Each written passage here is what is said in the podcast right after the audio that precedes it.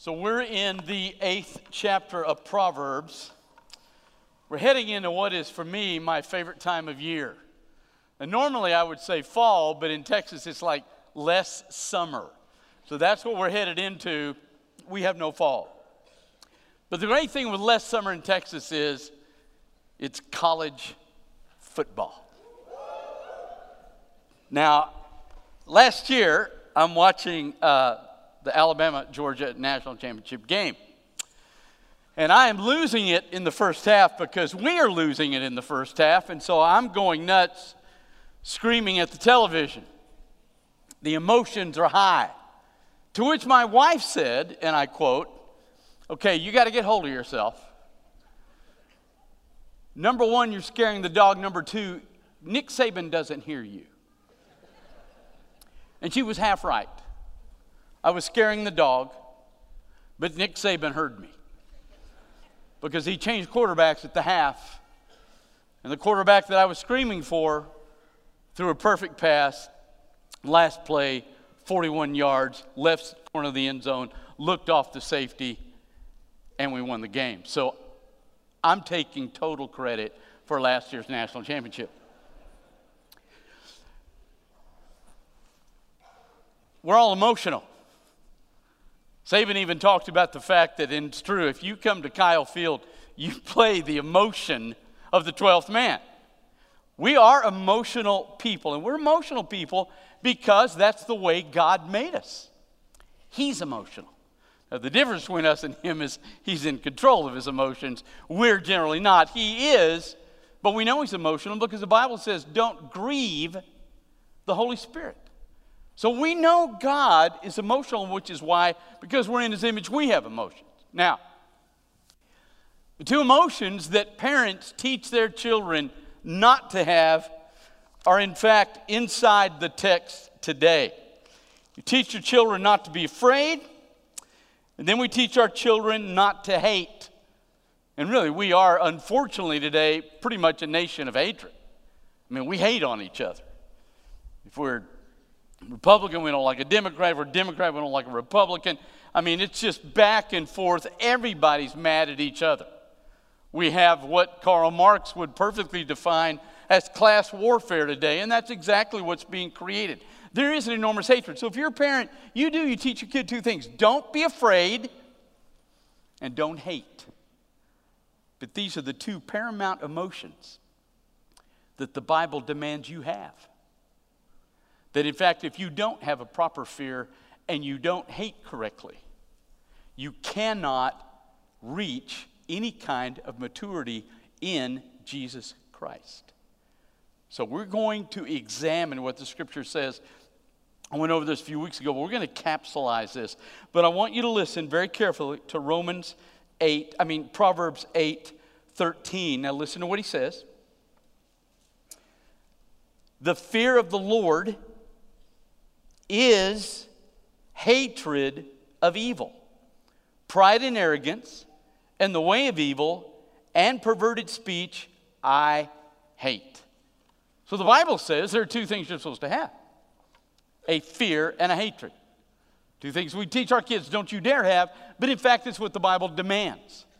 So it says fear of the Lord, hatred of evil. And the hatred of evil is in three areas. When it talks about the fact, he says pride and arrogance, he's talking about your heart. The way of evil, he's talking how you walk in a way that does not honor Christ. And perverted speech, he's talking about the way you talk that doesn't honor Jesus Christ. So, what he says is, I need to fear the Lord in a way that it alters my heart, my speech, and my life. Now, there are three ways to fear the Lord. Two are terrible for you. One is not only critical for you, but one Jesus orchestrated in the life of his disciples. So, Go with me to First John. If you don't know where that is, hit the end of the book. Find some maps, go left to Revelation, and then go just real quick left to First John. If you have this Bible, it's on page 1413. If you don't have this Bible, there's nothing I can do for you. Now, here's I want you to listen carefully.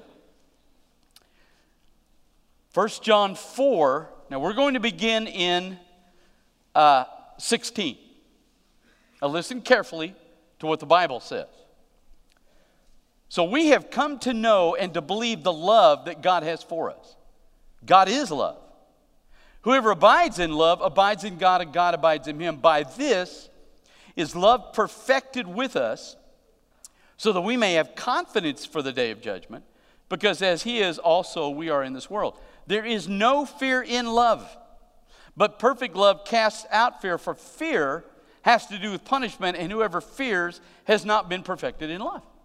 Now, there is the first fear that the enemy will produce in us toward God, and that is that we are afraid we've done something that's going to cause him not to love us and to punish us. He says in 1 John that God's love toward us is absolutely perfect, which means if I do something wrong on Sunday, absolutely loves me, not because of what I did right.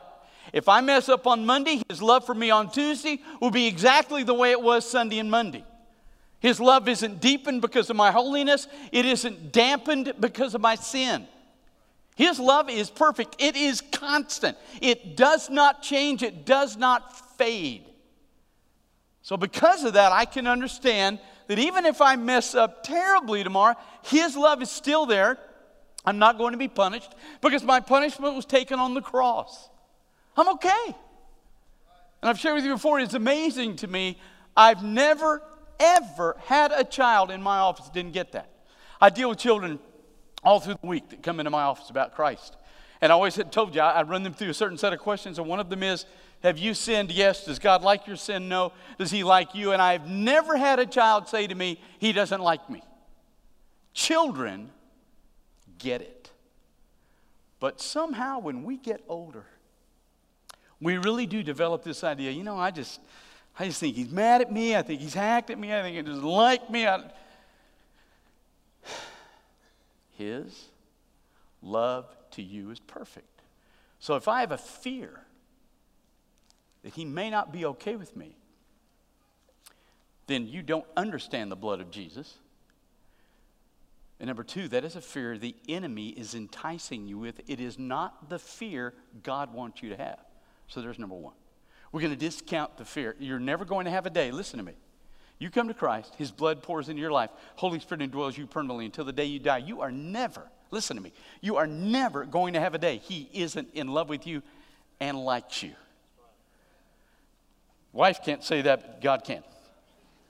Because you're going to do some stupid things as a man. So, now, I want you to go to the Gospel of Mark, chapter 4. Now, we're going to see the second fear that you're not supposed to have, but it's the second fear that the enemy will entice you with. Now, look in chapter 4, Gospel of Mark, verse 35.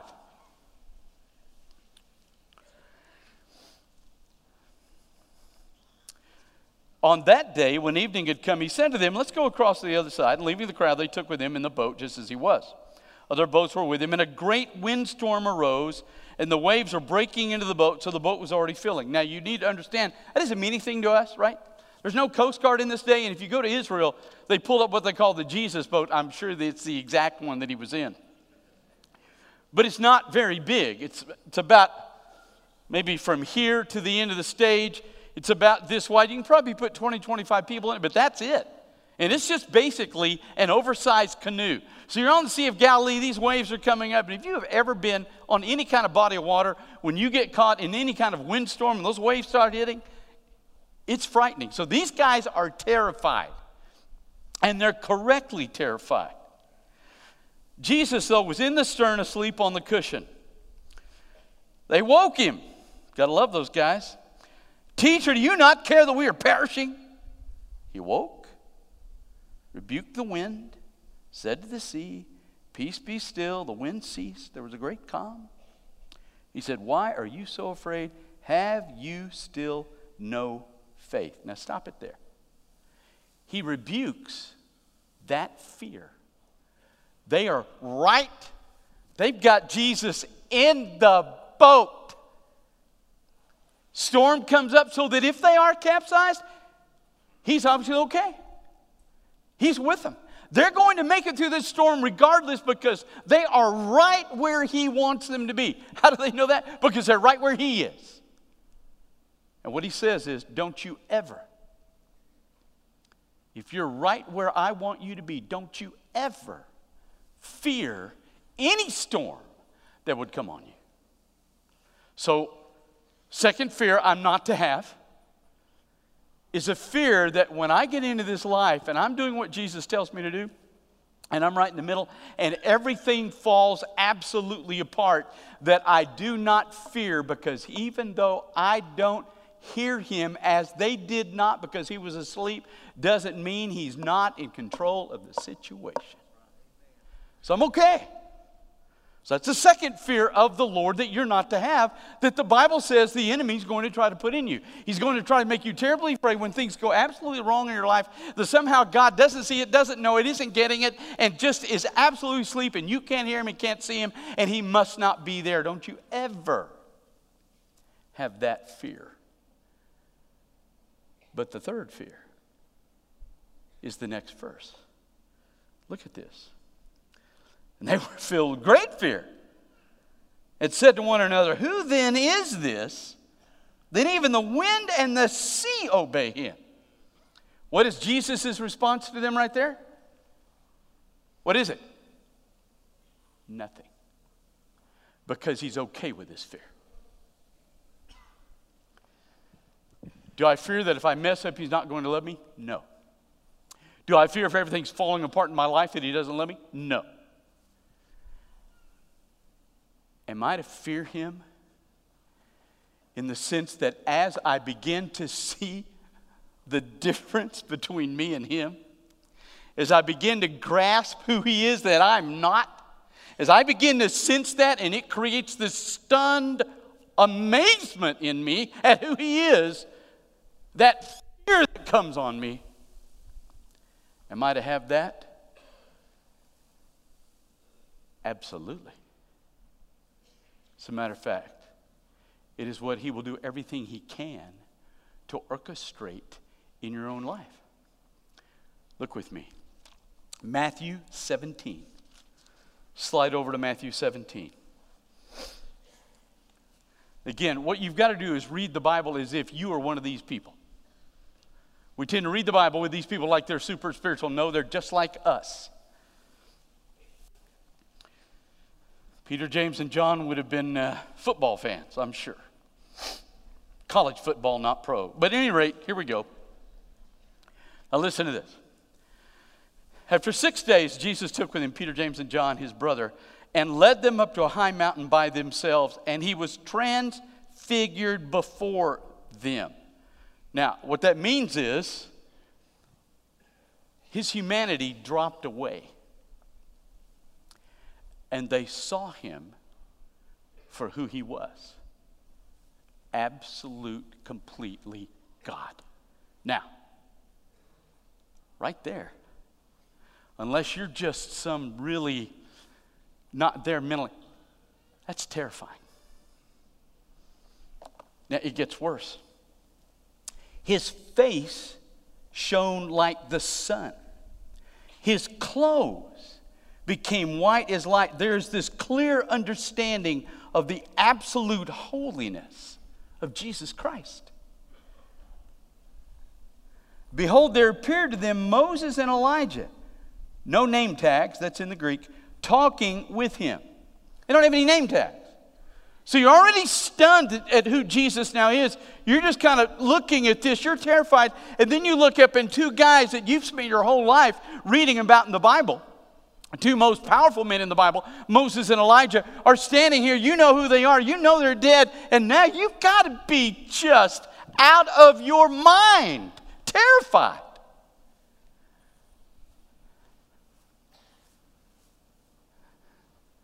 Watch. Peter said to Jesus, Hey, Lord, it's good we're here. See, I'm reading that I'm thinking, I'm halfway down the mountain by the time Moses and Elijah show up. I'm not sure I'm even going to know they're there because I am running straight down the mountain. not these three. Lord, it is good that we're here. If you wish, I'll make three tents here one for you, one for Moses, one for Elijah. Now, listen, because this is so important. So that you understand Proverbs 8 and you understand what God wants to do in your life. Now, listen. You don't fear his love. You don't fear a loss of his love. You don't fear a loss of his power. It's interesting. When we go into Ephesians in a couple of weeks, He's going to pray for them to understand God's love and pray for them to understand God's power. Two separate prayers. Now, I don't fear loss of love. I don't fear loss of power. What I do fear is a feeling, an emotion of stunned amazement at who He really is. And when you have that, here's the interesting thing. If I don't think he loves me, I'm not opening this book in the morning. If I don't think he can take care of me, I'm not really coming in a quiet time. But if I see who he really is, I find myself craving his presence. Peter's terrified, but he says, Lord, it's really great to be here. Let's just build tents and let's just stay here. This is incredible. The correct fear doesn't repulse you, it draws you into Christ. And then you have the Mount Sinai fear. Look at this. He was still speaking when, behold, a bright cloud overshadowed them. A voice from the cloud says, My beloved Son, whom I well pleased. Listen to him. When the disciples heard this, they fell on their faces. They were terrified. What are they scared of? They, this is Mount Sinai. They're down on the ground thinking, Man, we're going to get killed. God the Father speaking to us. Jesus came, touched them, saying, Rise, have no fear. When they lifted up their eyes, they saw no one but Jesus only. Listen, there are three fears. You don't fear he doesn't love you. You don't fear he's not powerful enough anymore for you but you do fear him in the sense that when you understand who he is, there is a stunned awe in your life. Now, listen carefully to me.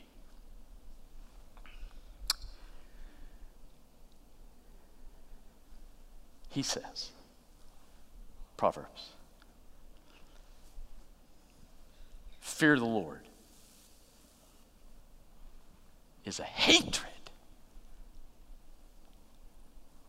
of what is wrong. It's a hatred of my heart not being right. It's a hatred of my speech not being right. It's a hatred of my steps not being right. I hate it when these are not right if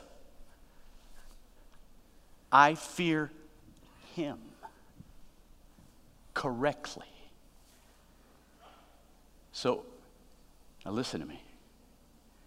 Because I want you to understand a great tactic of the enemy. Now, listen to me.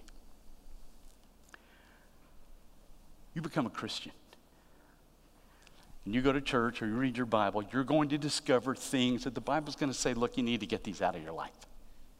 You shouldn't do this, this, this, this. You, it, it's in there. So you're going to feel this deal of, man, I, I need to make sure I, that I, I say the right thing, that I walk the right way. My heart needs to be right. You're going to feel this. And so listen, listen to me now. What Satan is going to do is make you turn and focus on repenting over your sin and trying to fix your sin. He's going to make you focus here. When if you fear God, He will make you focus on Him, and that will cover this. But if you reverse it, this does not cover that. Let me show you something. Go to the book of Colossians. Hang a far right. Galatians, Ephesians, Philippians, Colossians. If you get to 1 Thessalonians, hang a quick left. I want you to look at Colossians 3. Now, I want you to listen carefully to what it says. And by the way, in Colossians 1, it talks about Jesus and how great he is from uh, verse 12 of chapter 1 all the way through verse 23. It talks about his characteristics, his redemption, took us out of the domain of darkness, transferred us to the kingdom's beloved Son. We have redemption, forgiveness of sins. He's the image of the invisible God, firstborn of all creation.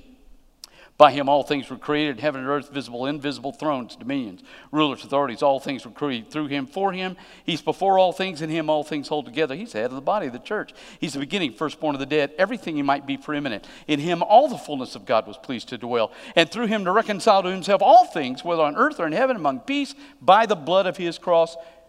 I mean, it is this massive place about how great and how awesome Jesus Christ is. Now, listen, chapter 3. If then you have been raised with Christ, seek the things that are above, where Christ is, seated at the right hand of God. Set your minds on things that are above, not on things that are on the earth. Why? For you have died. Your life is hidden with Christ in God, and when Christ, who is your life, appears, you will appear with him in glory. So listen to what he says, okay? Now listen, listen. I focus my life on Jesus. I seek him and I try to think about the things that surround him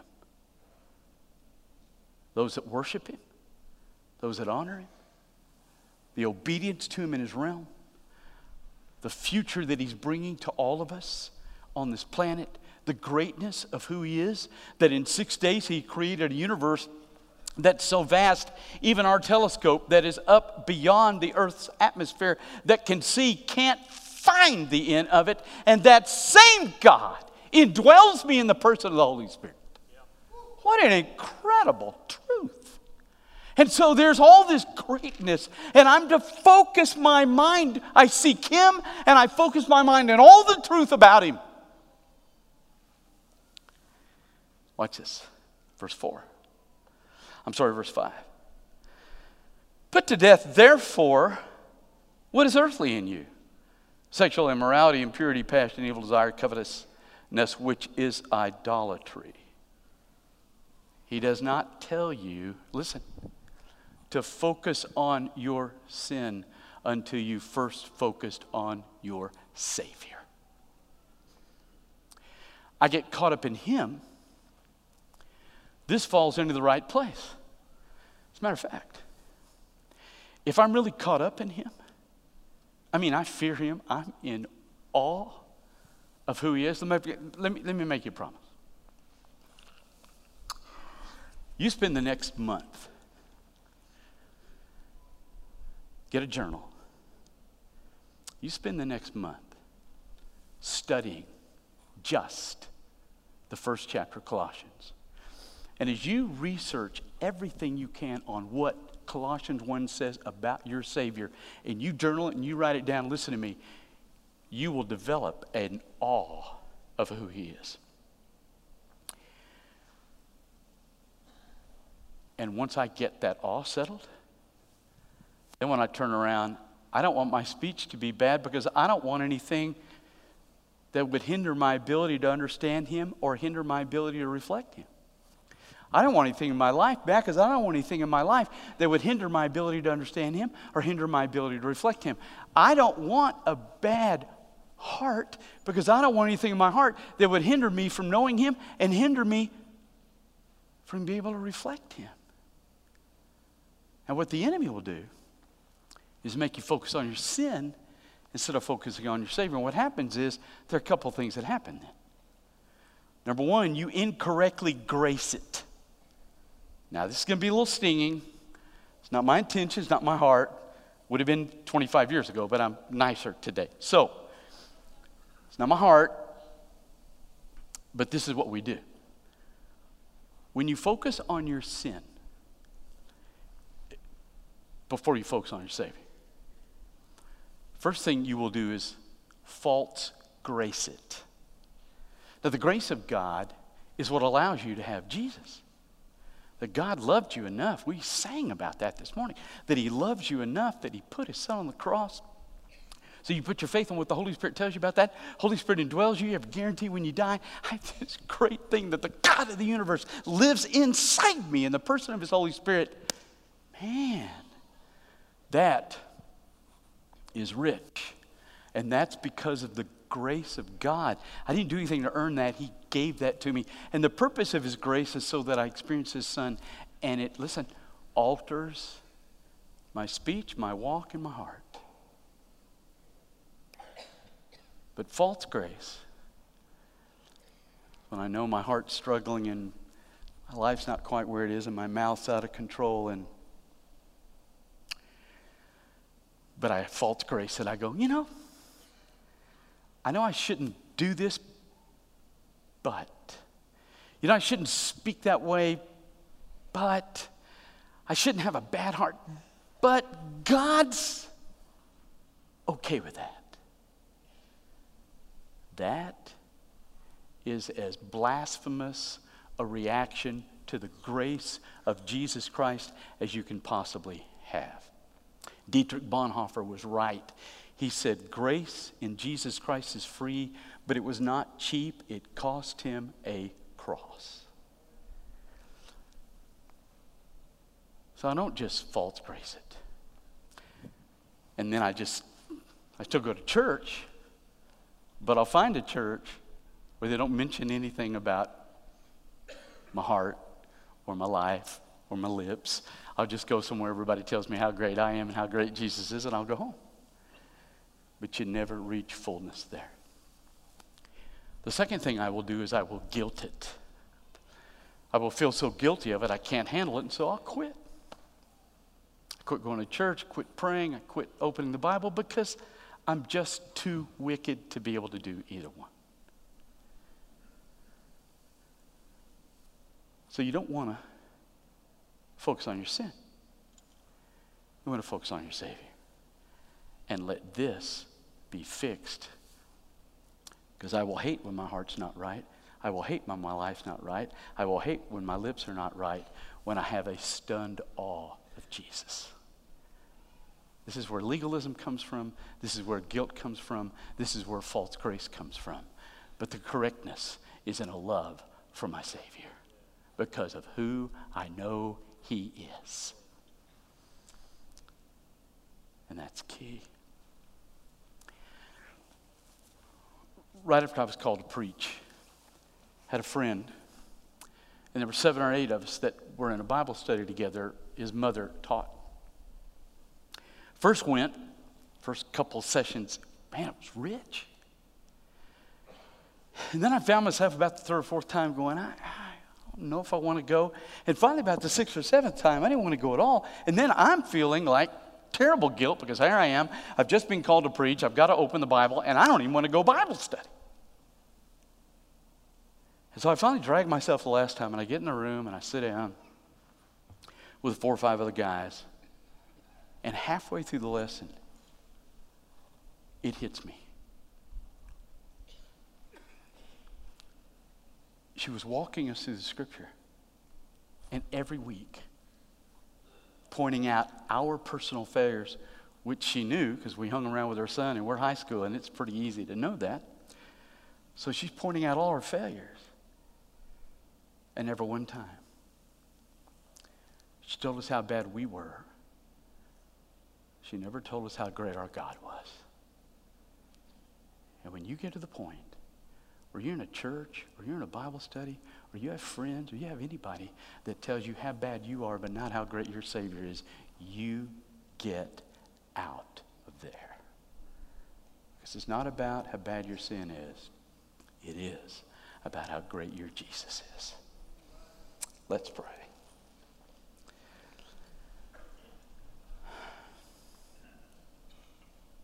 Jesus, thank you. You are so beyond our understanding, so beyond our being able to figure out how great you are. Just let us see as best we can in the feeble understanding we have. Let us see you, and then you take care of everything else. I ask you that in your name. With the heads bowed and your eyes closed. Never met Jesus? Boy, he is worth meeting. If you don't know how to do that, Steph and I are here at the front, we will be glad to share with you how to do that. If you are here and you do know him and God's calling you to be a part of this fellowship, we want you to do that. If you're here and you maybe you just need to pray. You need to come down here, kneel, grab a staff member, or not grab a staff member. You need to kneel and say, I have been focused on sin. I need to refocus on the Savior. Boy, today be a great day. Start your life over.